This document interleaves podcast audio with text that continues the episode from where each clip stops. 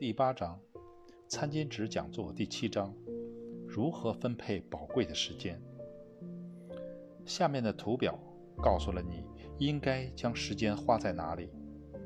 基本上，刚开始时，你应该将时间百分百花在推荐新人上。你可能会问，刚开始的几周不是我的训练期吗？你说的没错，但是请记住，你的推荐人。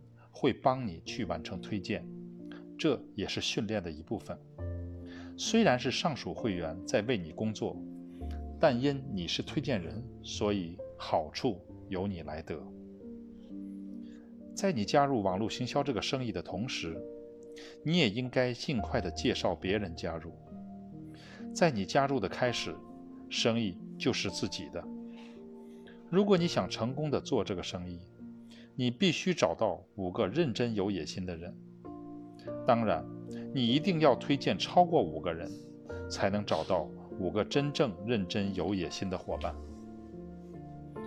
随着时间的推移，你花在推荐新人上的时间会变少。为什么？因为突然间你找到了一个认真有野心的人，然后是第二个、第三个、第四个。当你找到第五个认真有野心的人时，你就暂时不要再推荐新人了。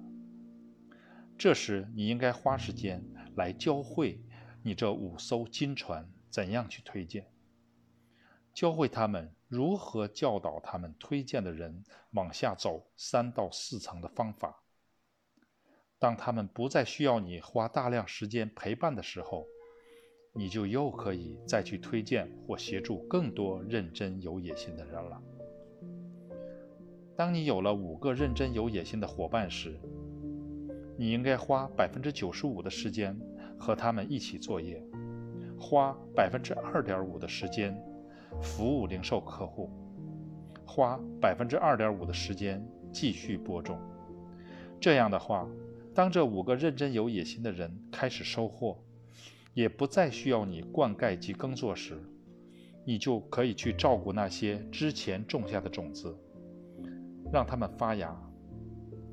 你应该也要注意，在你百分之百的时间中，都有产品的买卖发生，但这应该是一个自然发展的结果，也就是这个生意中销售产品的部分，我们称之为分享。